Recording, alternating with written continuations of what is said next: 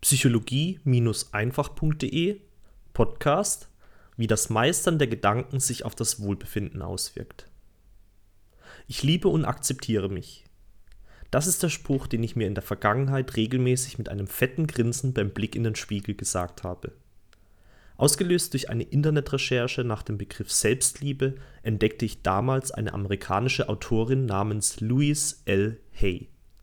Louise hatte lange Probleme, sich selbst zu lieben und zu akzeptieren. Als sie für sich herausfand, dass bessere Gedanken ein besseres Leben ermöglichen, entwickelte und praktizierte sie über die Jahre Übungen, um ihren Selbsthass Stück für Stück aufzulösen. Einer ihrer bekanntesten Übungen ist die sogenannte Mirror Work. Hierbei nimmt man sich einen Spiegel zur Hand, schaut sich selbst mit einem Lächeln tief in die Augen und wiederholt die Affirmation Ich liebe und akzeptiere mich. Sie weist darauf hin, dass das anfänglich ungewohnt und auch ein wenig seltsam erscheinen mag, sich mit der Zeit und der Wiederholung aber ein deutlicher Fortschritt in Sachen Selbstliebe erzielen lassen kann. Da ich mich in den letzten Jahren intensiv mit dem Thema Gedanken, Gefühle und Handlungen auseinandergesetzt habe, kann ich durch meine eigene Forschung und Selbstbeobachtung bezeugen, dass Gedanken tatsächlich Gefühle beeinflussen. Hierzu ein kleines Beispiel, um dir zu zeigen, wie schnell Gefühle alleine durch Worte und die daraus resultierenden Gedanken beeinflussbar sind. Stell dir dazu jetzt einmal einen sonnig warmen Tag vor, an dem du gemütlich am weißen Sandstrand im Palmenschatten in der Hängematte liegst und mit einem fetten Grinsen zufrieden auf das kristallklare Wasser eines wunderschönen türkisblauen Ozeans blickst. Na, schon Urlaubsstimmung aufgekommen?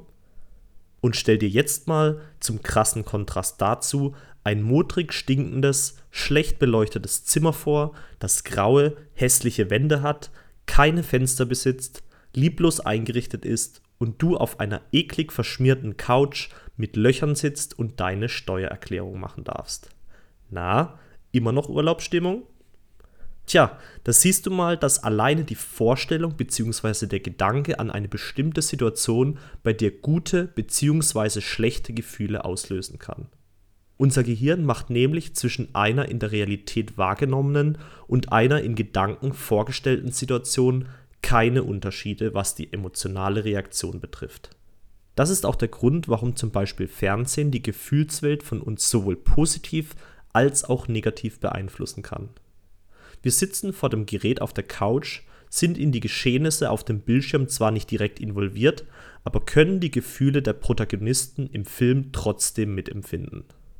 Man stelle sich eine junge Singlefrau vor, die sich nach Liebe und Romantik sehnt und sich deswegen abends nach der anstrengenden Arbeit einen Liebesfilm ansieht, weil sie diese Romantik in ihrem eigenen Leben gerade nicht erleben kann. Oder ein hasserfüllter Mann, der sich nach Mitternacht gewalttätige und blutige Boxkämpfe anschaut, um seine angestauten Aggressionen voll ausleben zu können. Versteh mich nicht falsch. Gefühle zu empfinden ist super. Gefühle sind schließlich das Salz in der Suppe des Lebens.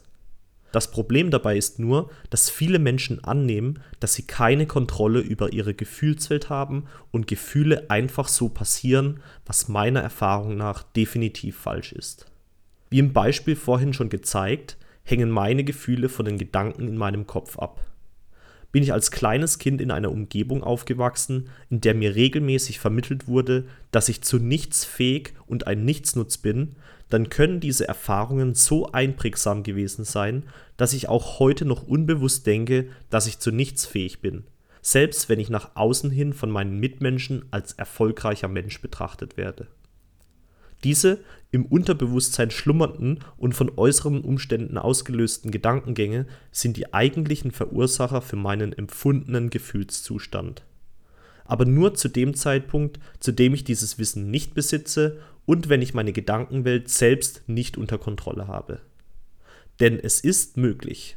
Sobald ich es geschafft habe, meine negativen Gedanken regelmäßig zu beobachten und positiv umzuprogrammieren, kann ich auch meinen allgemeinen Gefühlszustand verbessern. Und genau das ist es, was Louise mit ihrer Übung bezwecken möchte. Deswegen empfehle ich dir, wenn du genauso wie ich damals von regelmäßig vorkommenden, abwertenden und selbstkritischen Gedanken befallen bist, mit einer Selbstbeobachtung zu beginnen und jedes Mal, wenn sich so ein Gedanke einschleicht, ihn direkt an der Wurzel zu packen und zu stoppen, um damit eine Abwärtsspirale in einen unangenehmen Gefühlszustand zu verhindern. Denn dann lebt es sich definitiv unbeschwerter. Ich wünsche dir beim Trainieren deiner Gedanken viel Erfolg. Dein Aljoscha.